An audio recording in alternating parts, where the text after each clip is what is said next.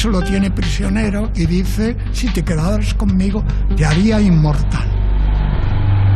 Calipso le había prometido ser inmortal a Ulises, pero hay un momento en que Ulises quiere negar ya la inmortalidad y quiere irse a Ítaca y ver a Penélope, de la que sufre soledad todos los días.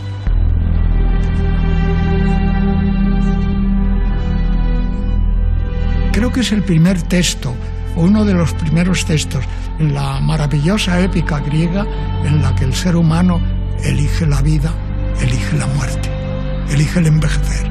Eso es la humanización del sentimiento, el reconocimiento de que hay que elegir la vida, de que hay que elegir la realidad.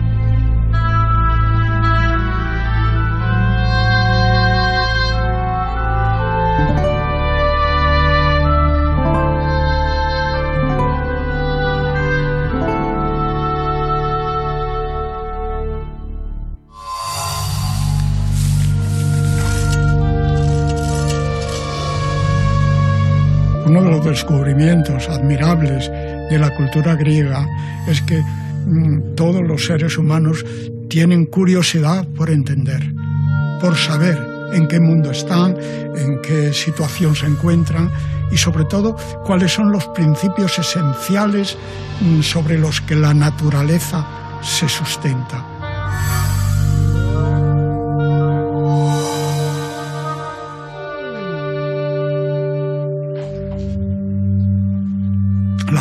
Es hablar con los otros. La palabra es comunicarse. Se ha llegado a decir que una imagen vale más que mil palabras.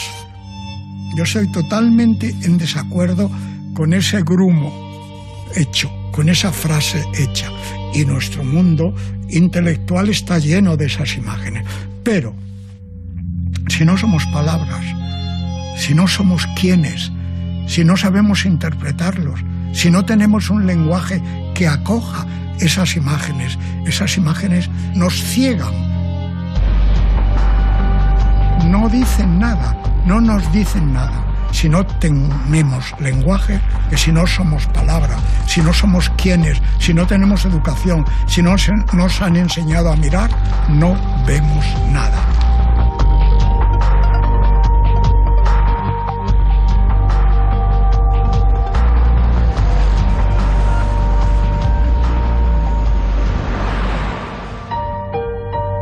Yo nací en Sevilla, aunque mis padres, digo aunque porque mi padre militar estaba destinado a Sevilla, pero ellos eran de un pueblecito que yo tengo muchísimo cariño, que se llama Salteras y está a pocos kilómetros de Sevilla.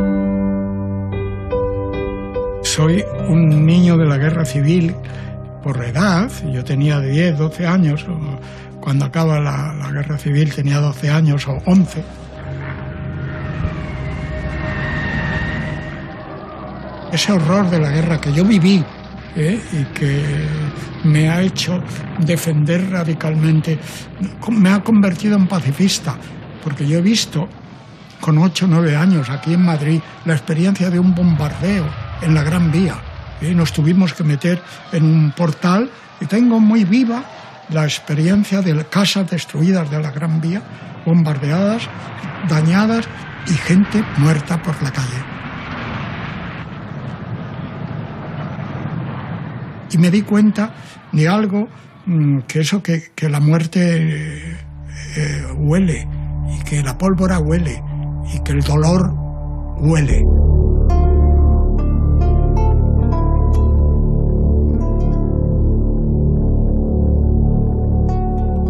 La lectura fue siempre para mí una, una compañía y eso se lo debo tal vez, bueno, no, tal vez no, segurísimo a, don Francisco, el maestro de la República, de la Escuela Pública de Vicálvaro, que con, a niños de 10 años, eso lo he dicho tantas veces y es tan sobrecogedor, ¿eh?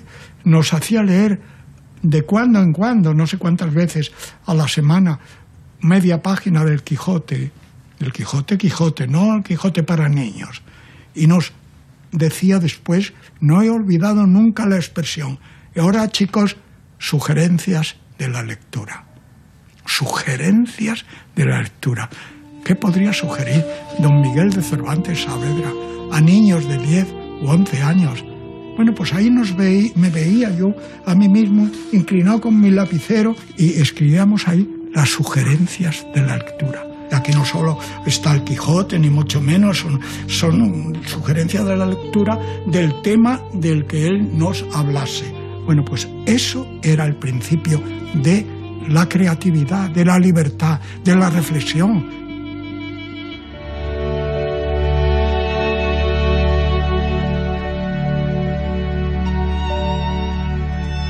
Muchas veces tomé la pluma para escribir y muchas la dejé por no saber lo que escribiría. Estando una suspenso, con el papel delante, la pluma en la oreja, el codo en el bufete y la mano en la mejilla, pensando lo que diría. He de decir que, que he leído no sé cuántas veces el Quijote pero desde luego más de una docena.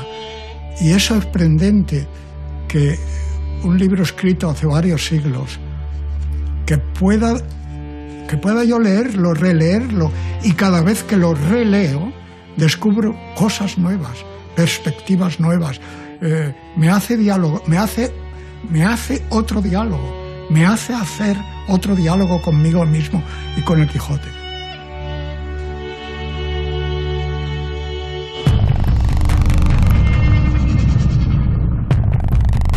Hay una diferencia importante en el lenguaje.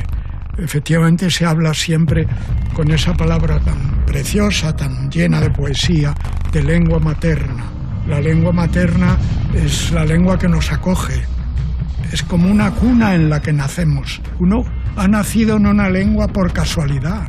Yo no escogí mi lengua materna, el castellano, el español, pero lo importante es la lengua matriz la lengua que tú eres capaz de crear, la lengua que tú eres, esa lengua que los griegos decían, habla para que te conozca. Es lo que yo hago con la herencia maravillosa de palabras que constituyen la lengua en la que he nacido.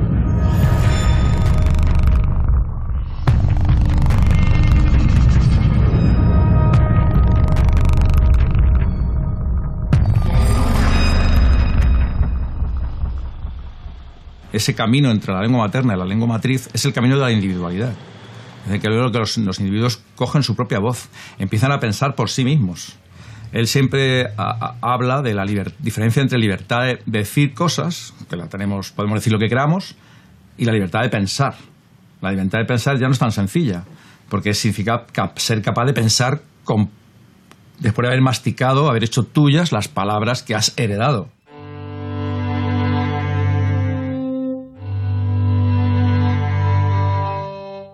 Aquellos fueron años tristes, duros, por la situación de mi padre. Mi, padre se tuvo que colocar trabajando en una, en, una empresa de un amigo suyo, haciendo las cuentas, de, porque se quedó expulsado del ejército. Él era entonces capitán del ejército republicano porque le había tocado estar en Vicálvaro cuando estalló el llamado movimiento nacional.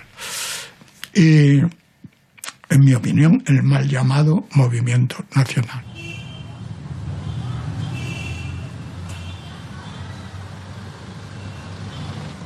Mis padres, para curarme del hambre de Madrid que se pasaba entonces terrible, ¿eh? yo he estado en, en, colas de horas para comprar un poco de pan o unos tomates, etc. Pues mis padres me mandaban a Salteras, donde estaba mi madrina, que me quiso como un hijo me alimentaba, por supuesto, pero me encontraba en aquella casa de pueblo, pero hermosa, que ella tenía, pues me encontraba como, como en, en mi vida.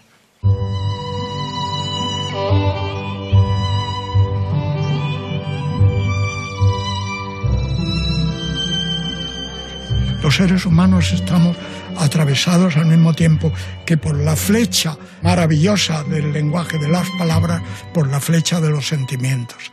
Pero así como la flecha de las palabras tiene su gramática, la lengua de los sentimientos no tiene gramática.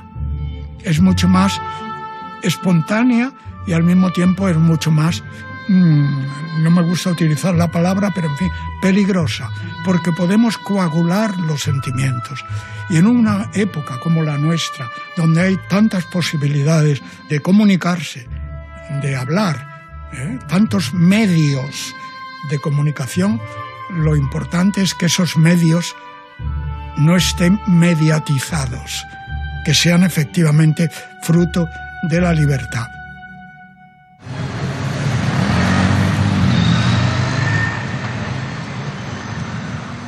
Gustaba la filosofía, la literatura y el, bueno, pues y me, matriculé en filosofía y letras. es un muy buen conocedor del griego, es muy buen traductor y une a eso eh, su, su capacidad de interpretación de, los textos. Conocía muy bien el mundo antiguo, eh, había estudiado eh, clásicas y sabía muy bien el latín y griego. Mis maestros eran de la generación de, Emilio Lledó, eh, el profesor Rodríguez Adrados, Fernández Galeano, Luis Gil, Lasso de la Vega, que formaban, formaban un, excelente, un excelente grupo de, de helenistas en la Facultad Complutense, que entonces era Facultad de Filosofía y Letras.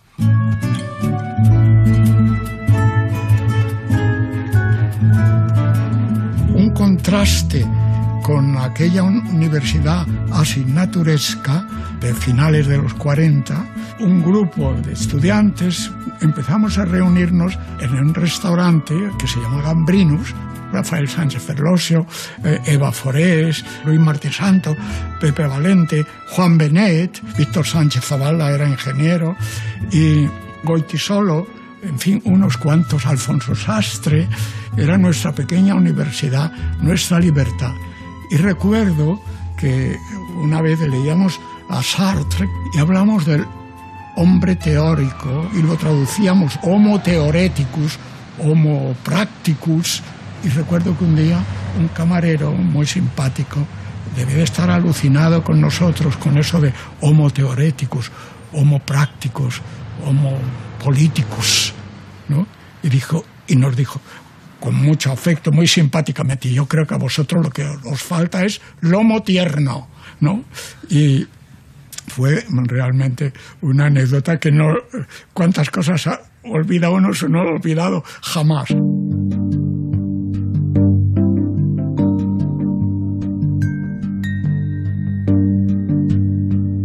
Curioso que en la República de Platón empiece uno de sus libros con el famoso mito de la caverna que yo creo que fue la invención del cine, casi. Lo que pasa es que del cine salimos, en principio, después de ver la película. Pero en la caverna de Platón eh, solo hay un prisionero que se escapa. Los demás están atados desde que nacieron atados, por así decirlo, sujetos y son felices. Además, no notan que están sujetos a ese fondo de la caverna. Y la caverna les transmite sombras que como no han visto otra cosa, como no han tenido lenguaje que les interprete, pues creen que eso es lo real.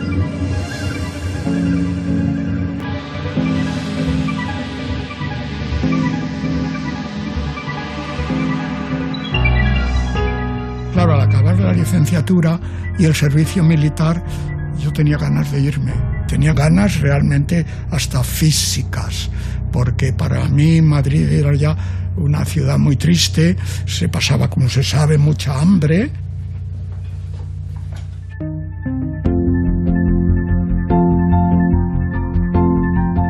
Yo me fui con 6.000 pesetas que había ahorrado dando clases particulares y con ese dinero me fui a Alemania que fue una locura, parecía, pero es una locura muy sensata.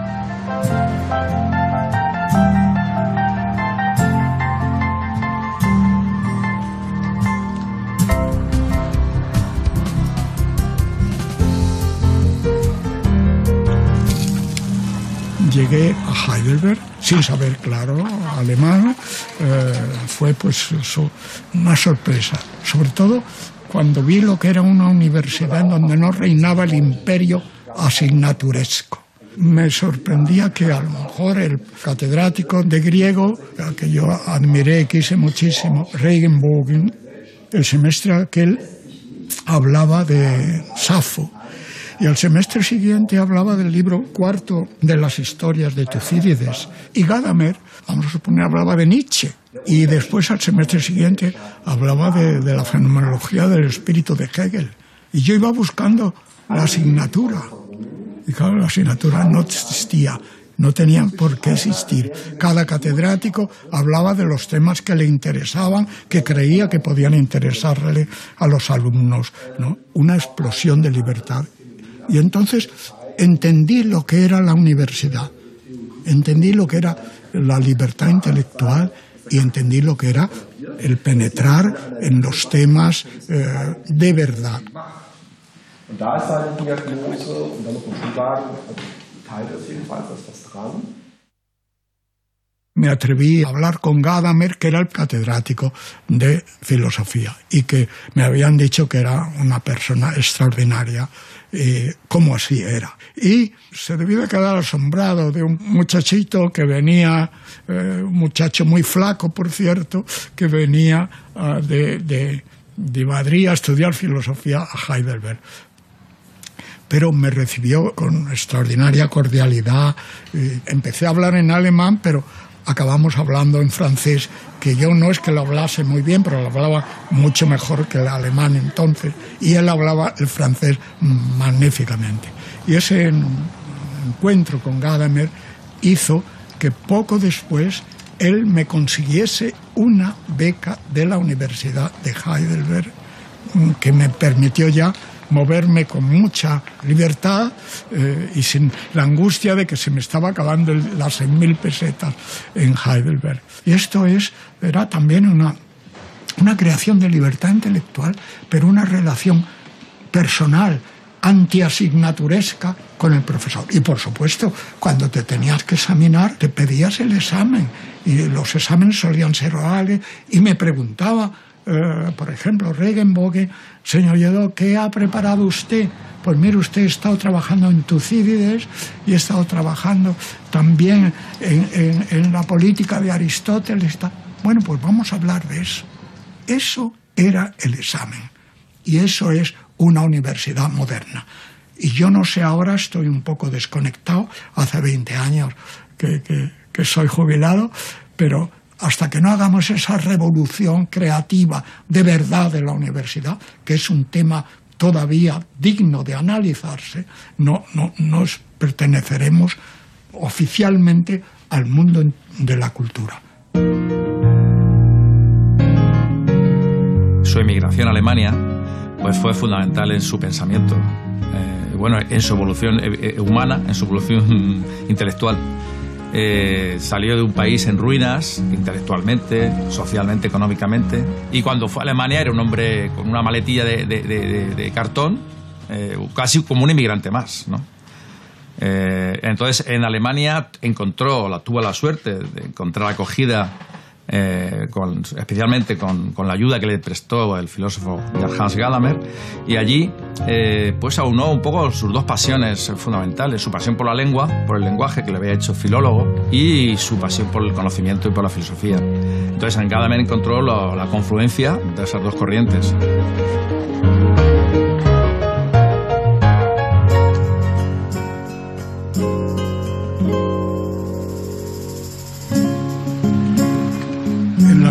Parte de, del Quijote, en el capítulo 54, cuando se encuentra Sancho en el camino con un grupo de personas que vienen como de peregrinos, descubre que entre esos peregrinos hay uno de su pueblo que se llama Ricote. Se abrazan, se reconocen y Ricote le empieza a contar su vida. Pasé a Italia y llegué a Alemania y allí me pareció que se podía vivir con más libertad, porque sus habitadores no miran en muchas delicadezas. Cada uno vive como quiere, porque en la mayor parte de ella se vive con libertad de conciencia. A mí me sorprendió siempre este término libertad de conciencia, que es un término luterano, Freiheit. ¿Dónde pudo leer eh, Cervantes este, dónde pudo aprender este término, que es un término técnico. Por eso es tan importante eso que hoy se habla tanto de la libertad de, expresión. ¿no? Pero la libertad de expresión tiene que ir unida esencialmente a una libertad de pensamiento. ¿Para qué nos sirve la libertad de expresión si solo nos expresamos diciendo estupideces? Esa idea del ser humano, el ser está constituido siempre por esa esa idea de cultura, de educación, de libertad y sobre todo de libertad de pensar, de posibilidad de pensar. Pienso o creo.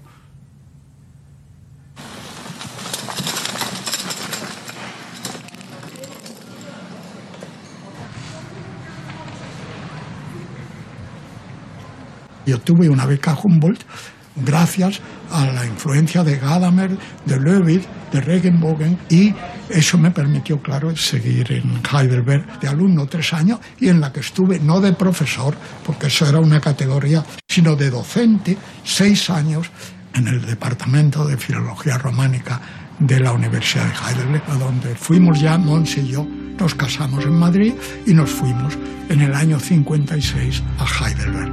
Y ella consiguió pronto, como hablaba ya alemán, pues consiguió un puesto de profesora, de docente en el Instituto de Intérpretes de la Universidad de Heidelberg.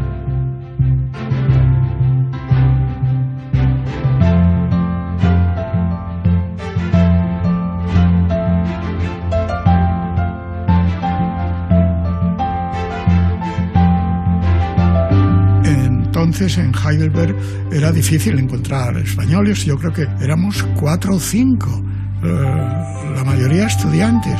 Un día, caminando por la Hauptstrasse, eh, oí español y no eran ni mis amigos, no era Juan José Carrera, ni no. y vi que era un, un grupo de ocho o nueve muchachos jóvenes oír español me llamó la atención y me acerqué a ellos. Dice, no, nosotros hemos venido eh, a ver a Heidelberg ahora, pero trabajamos en Mannheim, en, una fábrica y tal. Eran todos andaluces. Y siempre me ha llamado la atención cuando se habla de la pereza andaluza. Es un mito que me repugna. ¿eh?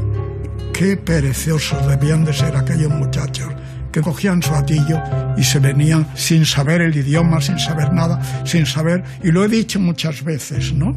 Y lo repito, muchachos que habían nacido con un no de plomo en la cabeza. Y me recordaba el verso de Lope de Vega, España, madrastra de tus hijos verdaderos. Bueno, me hice amigo de ellos y quedamos en reunirnos en la cafetería Fontanella a, darles clase de alemán, que yo ya algo más que ellos sabía. Mi gran experiencia fue la, experiencia docente en la cafetería Fontanella con aquellos 10 o 12 muchachos españoles, la mayoría creo que eran todos andaluces. Por eso repito, mm, no puedo soportar la frase estúpida, la frase hecha y vacía de de la pereza andaluza. Los griegos describían muchas veces los sitios a donde llegaban por lo que comían. Y en la isla de los lotófagos, los lotófagos se alimentaban de unas hojas que le daban el olvido, que no sabían dónde estaban. Y por eso los marineros de Ulises comieron del árbol del loto, se hicieron lotófagos, comedores de loto, y olvidaron cuál era su destino. Y por eso ya no querían irse, no querían irse de nuevo, no querían seguir navegando. Se quedaron allí y el destino del olvido se apoderó de ellos y los hizo desaparecer. Un pueblo como el griego, que fue tan deseoso de la palabra, de la comunicación, descubrieron también la tragedia, la condena del olvido, del lezos, de ser, de olvidarse de todo.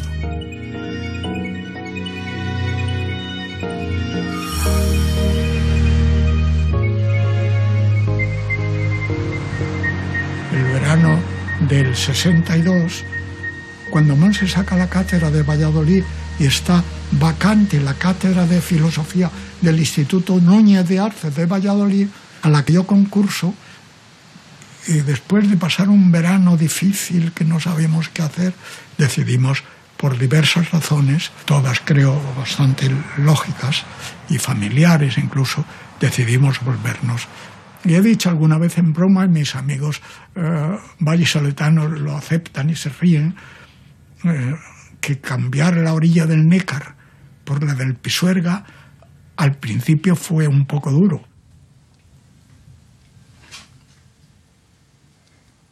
Saqué la cátedra de la laguna, pero claro, estábamos tan felices en Valladolid eh, que, que, el salto a la laguna, eh, no sé, nos pareció a las islas, nos pareció, no sé, teníamos que pensarlo también, pero claro, había sacado la cátedra de universidad, yo quería trabajar en una universidad, eh, pues, y entonces recuerdo que estos problemas se los planteó un día a Miguel Delibes.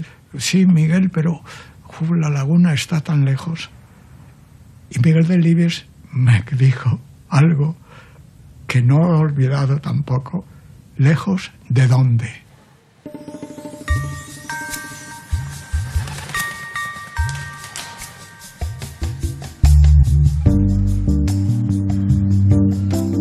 Con el maravilloso mito platónico, lo importante es saber que hay un prisionero que se escapó de aquellos que estaban atados al fondo de la caverna y descubre que hay un sol, que hay una luz, que hay otro mundo, que hay otra realidad.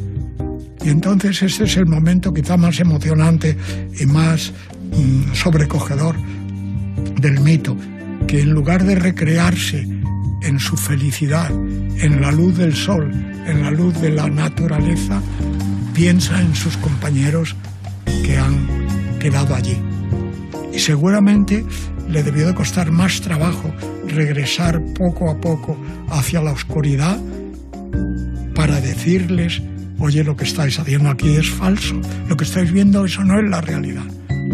Y lo más terrible del mito lo más hermosamente terrible del mito de la caverna es que no le entienden, que no saben, decir, se ha perdido, está loco, ha perdido el concepto de realidad de la sombra, se ha perdido él.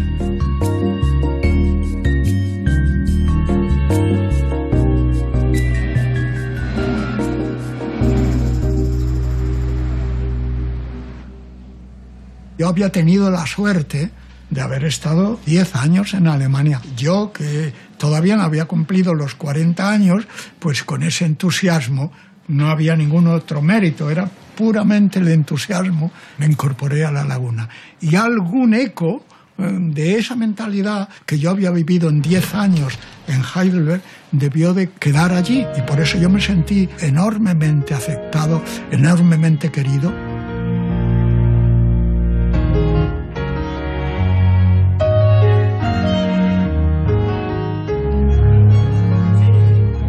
aquello fue eh, un cambio eh, revolucionario.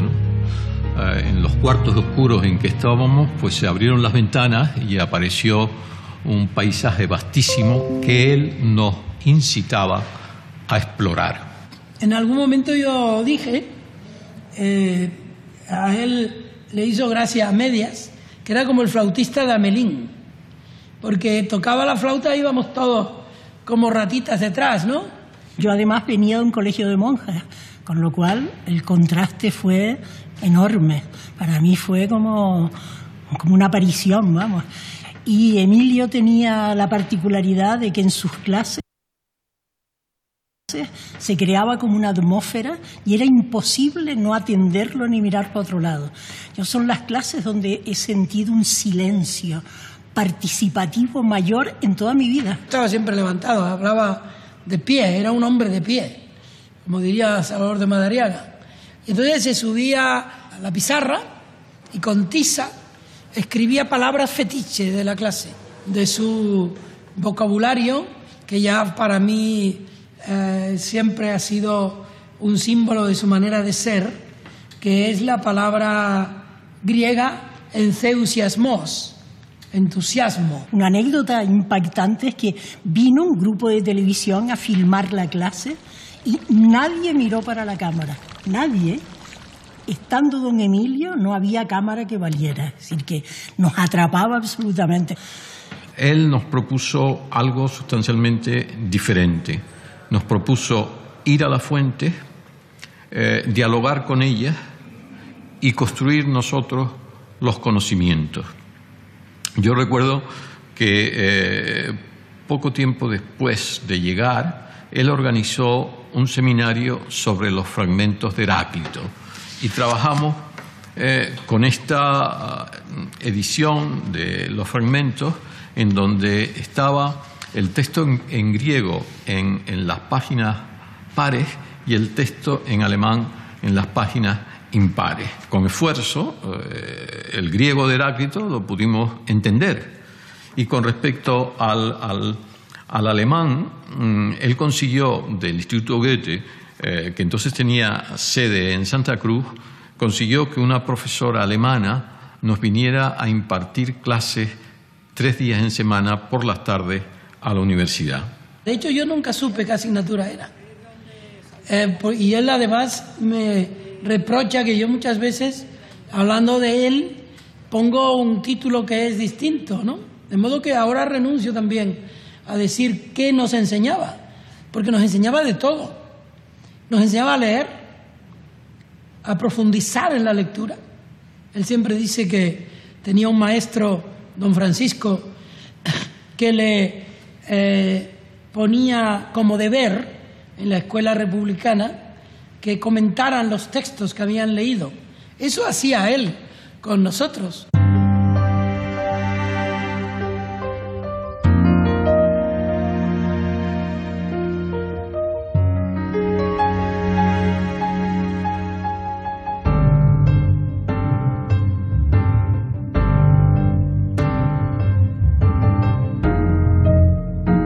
Yo quería que hubiera eh, la biblioteca de la universidad, un departamento con textos de filosofía, porque estaba acostumbrado a las bibliotecas de Heidelberg. Y empezamos a mandar, a comprar, a través de la librería de un librero mm, estupendo que había en la laguna, libros de filosofía. Y se inició lo que creo que ahora es una estupenda biblioteca de filosofía y de letras, ¿no?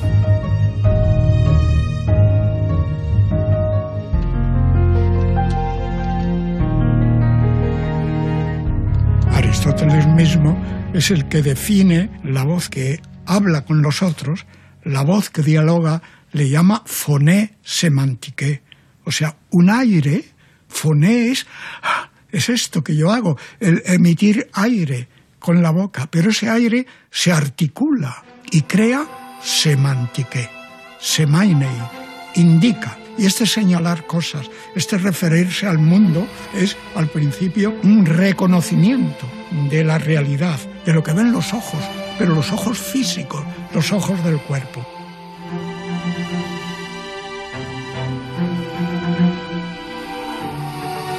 Ese descubrimiento de las cosas empezó a transformarse en qué es la verdad, o qué es la justicia, o qué es el bien, o qué es el mal. Y eso ya no eran palabras vistas en la realidad. Eso no servía para conectarnos de alguna manera con lo que va a ser el gran descubrimiento también de la cultura griega, que era la polis, la política. ¿no? La polis era el contacto con los otros y esa polis tenía que organizarse.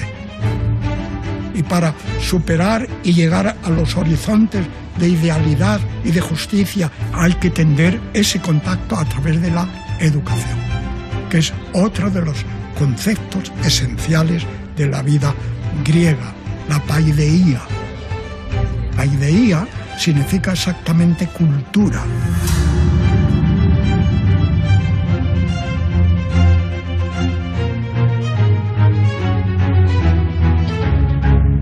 Yo quería trabajar en una especialidad de filosofía eh, que entonces había, si no me equivoco, solo en Madrid, en Barcelona y en Valencia la especialidad de eso que se llamaba de una manera grotesca filosofía pura, porque la filosofía, por suerte, siempre es impura, tiene que ser impura, tiene que estar metida en la realidad.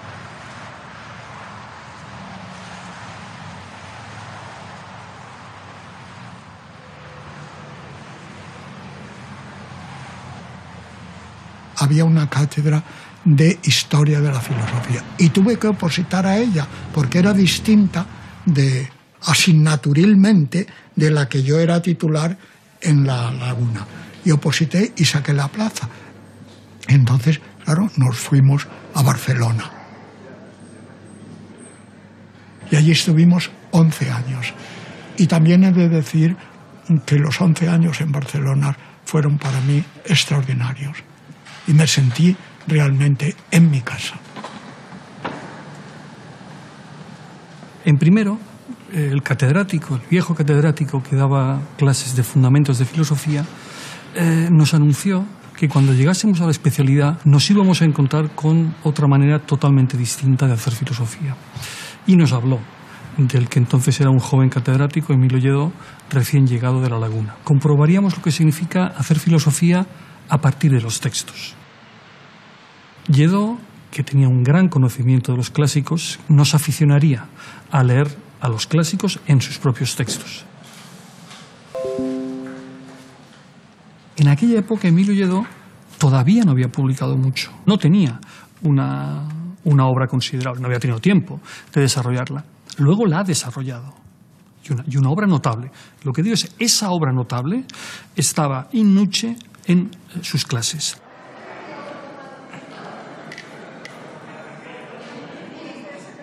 Él siempre ha prestado una gran atención al hecho de que estamos amasados de lenguaje y eso le vincula también a otras temáticas muy próximas, por ejemplo la de la memoria, la de la historia.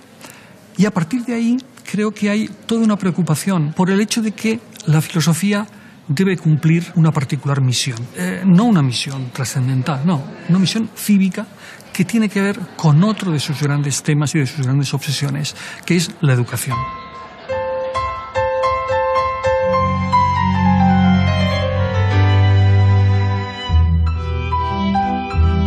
no quiero en esto presumir de nada, pero, pero es un hecho.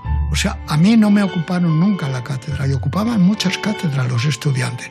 A mí la cátedra mía no, no la ocuparon nunca. Yo recuerdo una vez que hicimos un homenaje a Bertrand Russell en Barcelona, en el salón de actos, y la policía nos echó fuera. Y me acuerdo que al salir de ese homenaje a Russell, la policía estaba atacando, al, bueno, disolviendo la manifestación de estudiantes que estábamos en la. y yo con ellos. Y recuerdo, recuerdo que esta bola, ¿eh? esta es una pelota de goma, ¿eh? que dispararon y que me, debió de pasar cerca. O sea, que si me da en la cabeza probablemente no, estaría ahora haciendo esta entrevista. Pero quedó mm, botando en el suelo cerca de, una, de una mm, entrada de metro y yo la cogí y la conservo como una pequeña joya real de, aquellos años, ¿no? Mm, un, no sé, un trofeo un pequeño trofeo triste, trofeo, pero para mí significativo de lo que era también la historia de España. Creo que en el año 71, creo recordar, cuando se produce el episodio dramático de, de la muerte de, de su mujer. Y eso, bueno, efectivamente para él es un, es un golpe durísimo que, que veíamos, que veíamos claramente, ¿no? Frío está tu sitio en el que no hay nadie. Hablo al desvestirme como si estuvieras. Me acostumbré a hacerlo los primeros días. Ya no queda nada de ti en nuestro baño y el espejo solo refleja mi edad.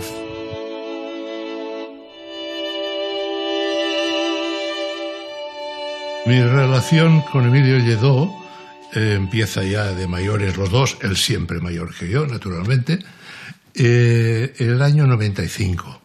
Empieza en un viaje a Buenos Aires y un día eh, comimos en un conocido restaurante de Buenos Aires, no sé si ahora todavía existe, que es el del Baix. Emilio Lledó empezó un relato primero muy, digamos, neutro, paisajístico casi, pero el, el relato se fue enseguida directo a la herida. Em, todos tenemos alguna herida en nuestra vida que, que define esta vida. La muerte llega, se lleva a su mujer y queda un hombre absolutamente abatido con, con tres niños y siguiendo la vida.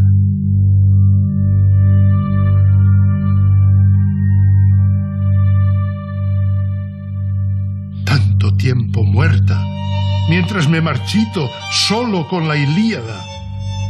Pero allí en la playa, entre dos combates, donde con estrellas el cielo es más negro, duermes como Helena, en tu oscuridad, aquí junto a mí.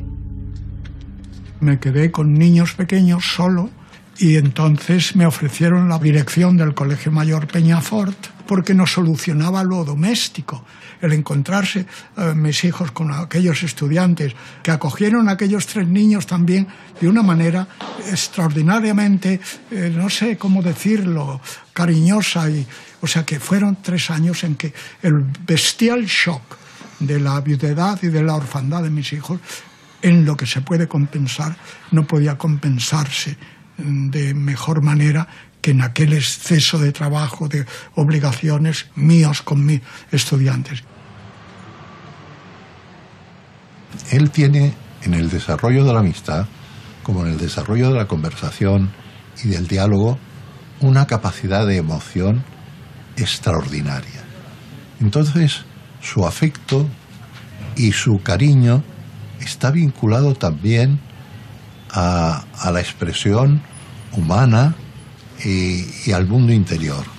Ha tenido siempre una eh, relación luminosa, ¿no? Eh, de encaje, de diálogo, eh, de encuentro. La filía es una estructura esencial de los seres humanos. Filoi eran los amigos, eran en principio la familia, los que tenían la misma sangre. Y eso a lo largo de la cultura griega, de los siglos V, VI antes de Cristo, se democratiza. Los amigos no son ya los que pertenecen al clan familiar, sino que los amigos son aquellos con los que yo te sientes solidario, tus compañeros, los habitantes de tu pueblo, de tu ciudad, los habitantes del mundo.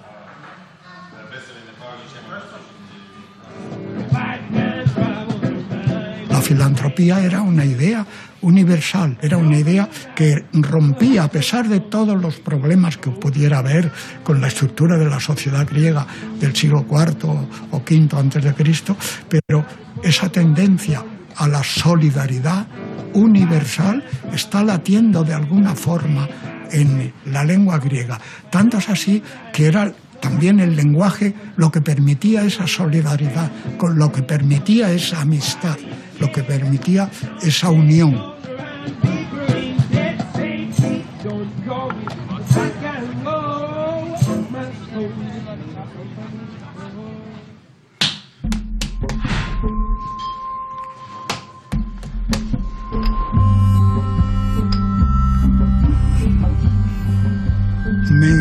Ha impresionado siempre mucho la belleza de las ánforas, todos los utensilios griegos que servían para mantener el líquido, pero la genialidad de esa cultura consistió en que de pronto no se trataba de que el agua durmiese en el espacio, en la cuna que la cogía del ánfora, que así como por dentro estaba la utilidad de lo que se necesitaba para la naturaleza, por fuera pensaron que tal vez habría que ilustrar, que comunicar algo de belleza a esa necesidad de la naturaleza. El beber agua era al mismo tiempo beberla en esas ánforas donde el arte, la genialidad de los dibujantes, de los pintores, por así decirlo, griegos, fue creando una idea de consuelo para los ojos, igual que había habido un consuelo para la naturaleza, un consuelo para la vista que provocase el asombro, que provocase la belleza.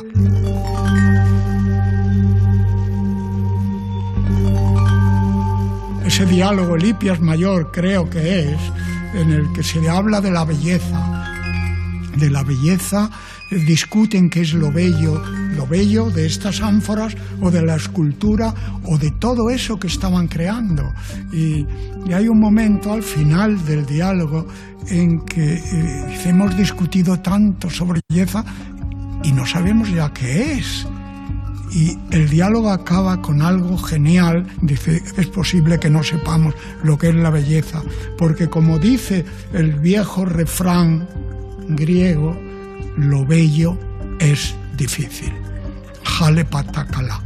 ¿no? Lo bello es difícil. Y que acabe un diálogo con esa expresión era el reconocimiento de lo que era hablar, de lo que era pensar, de lo que era sentir, de lo que era comunicarse.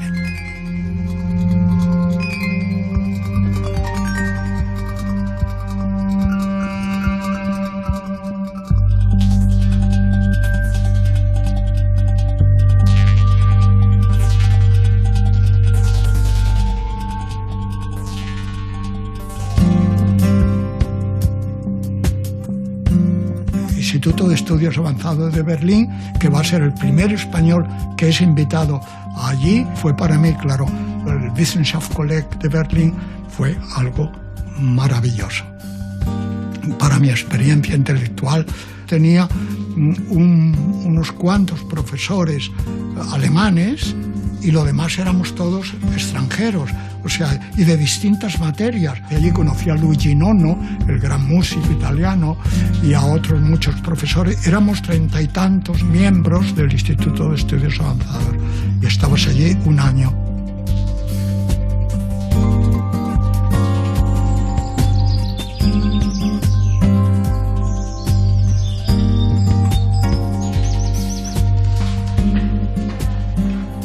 En esa época escribí un par de cosas, algunos de los libros, y lo digo en el prólogo, en el, pues no sé, el surco del tiempo, me parece que yo hablo de la biblioteca del Colegio de Berlín y de las facilidades que tenía para el trabajo, esa maravillosa, extraordinaria institución universitaria.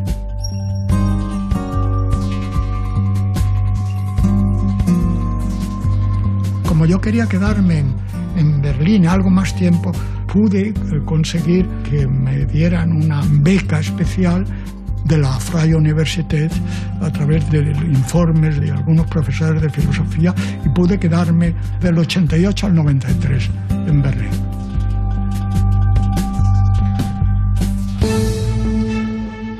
El ethos era la guarida del animal, el sitio donde usualmente iba el animal a descansar después del día. Era el refugio de los animales. Esa idea de refugio tal vez tenga que ver algo con la ética, porque la ética, en el fondo, el comportamiento de los seres humanos es un poco refugio. nos refugiamos, nos protegemos en esa serie de normas, de leyes, a que procurar que coagulen en leyes coherentes, en leyes importantes, en leyes, quiero decir, leyes mentales, en comportamientos que coagulen en algo que nos proteja, en algo que nos dé cobijo, en algo que nos, que nos constituya como sociedad. Con la ética va unida, eh, esencialmente también debe de ir unida la idea de felicidad. Mm, y eudaimonía, es una palabra griega también, un descubrimiento intelectual de los griegos. Eudaimonía significaba el que tenía más. El tener fue un elemento esencial de la felicidad, porque en un mundo de hambre, de miseria, eh, lo primero que tenías era, que era consolar esa hambre, esa miseria. Pero hay un momento en que descubren que no basta con tener, sino que hay que ser. Y para ser feliz no basta ya solo el consuelo del cuerpo, el alimentar el cuerpo, sino ser alguien, ser ser humano, ser justo, ser verdadero, no mentir. Y entonces esa felicidad ya es una felicidad compartida, es eudaimonía. Ya no es un daimon, un diosecillo que te proporciona el trigo, el agua, el vino, sino que era un eudaimon. Era un, un daimon eu, de bien. Y en ese bien entraba ya una parte esencial de la comunicación con los otros seres y de la felicidad compartida. Tú no puedes ser feliz en un mundo en donde, por desgracia, la infelicidad te circunda. Y hay que luchar y ese ideal no se puede perder nunca, en ningún momento de la cultura. No podemos perder el ideal de la justicia y del bien, porque la utopía no es lo que no existe. La utopía es el horizonte real de ideas, de valores que deben de construir siempre el horizonte de los seres humanos, el horizonte de la justicia, el horizonte de la verdad. Todas estas son palabras que las hemos desgastado y que sin embargo están llenas de brillo todavía si salimos un poco fuera de la caverna de los medios o de los lenguajes en los que se nos ha muchas veces, espero que no muchas, coagulado el pensamiento.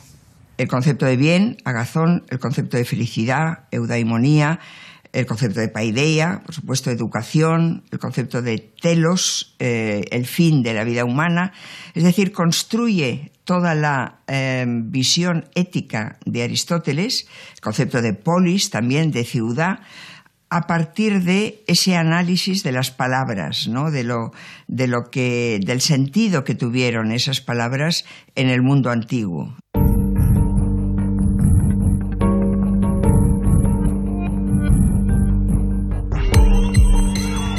Pude ver la experiencia de la caída del muro, porque yo estuve en la zona occidental antes de la caída del muro, había visto ese mordisco enorme que daba a través de Berlín el muro, y después de la caída del muro también pude vivirla y sentirla. Uno de los recuerdos que tengo de mi época de Berlín, poco antes de la caída del muro, es lo del el puente de Schwienemünde.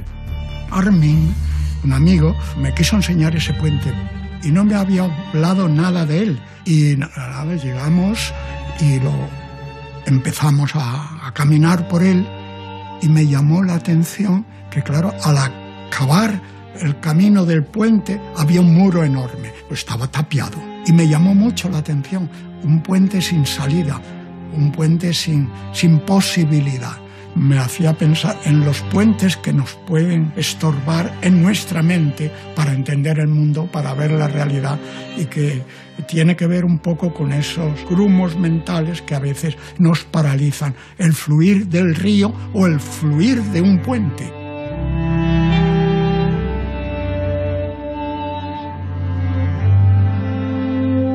Era un puente sin posibilidad, sin salida.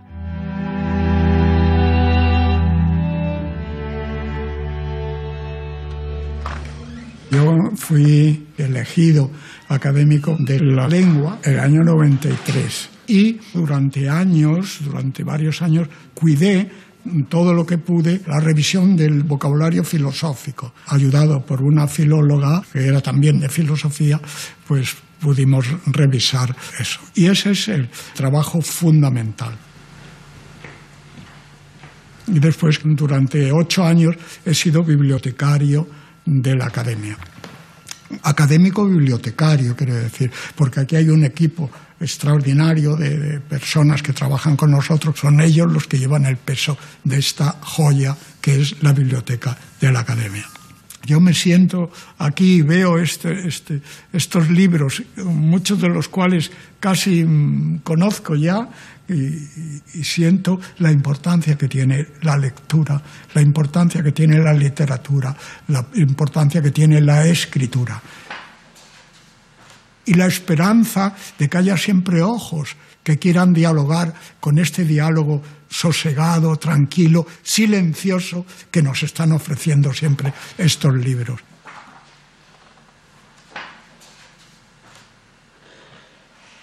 Emilio II siempre ha sido un pensador de, línea clara.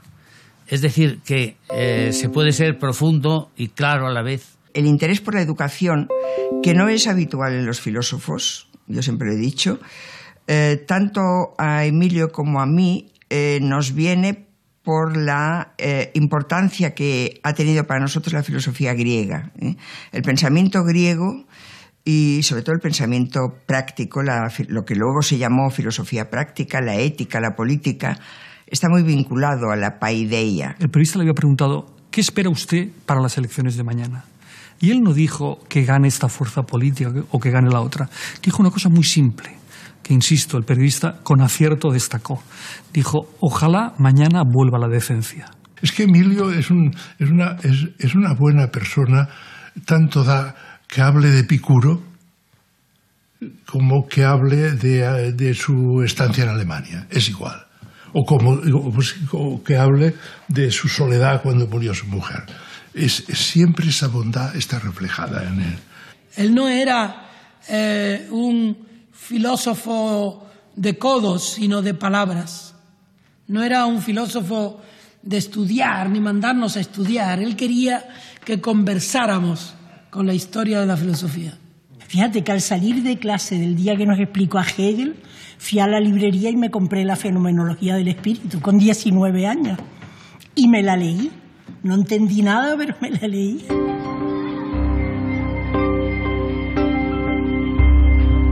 El gran desarrollo de la ilustración y de la post-ilustración es la creación de la escuela, de la cultura libre, de la cultura pública. Yo tengo que confesar que soy un defensor acérrimo de la cultura pública. El fin de la ciudad tiene que ser uno y el mismo para todos.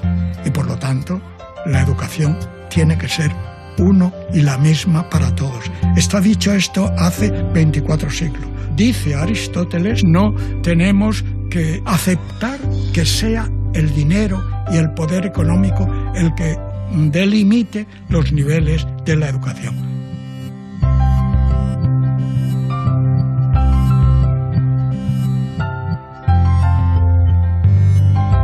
Si volviera a nacer, me haría profesor. No sé si profesor universitario, me gustaría ser maestro de escuela. Y lo he dicho, y lo he escrito, creo. ¿eh? Me gustaría enseñar a los niños a mirar una manzana y una naranja y ver cómo son los gajos de una naranja y que no empiecen a, movilizarse, a inmovilizarse con los móviles, ¿no? Que no, que no, que veamos el mundo, la naturaleza, la vida, lo, lo que nos rodea, la luz, los árboles, las hojas que caen y que nacen de nuevo. Y por eso digo que me, me, habría gustado ser maestro de escuela para imitar a don Francisco, el que me enseñó a, nos enseñaba en una clase de esos niños de 10 años, como, como recuerdo tantas veces, a, a leernos el Quijote y hacer sugerencias de la lectura.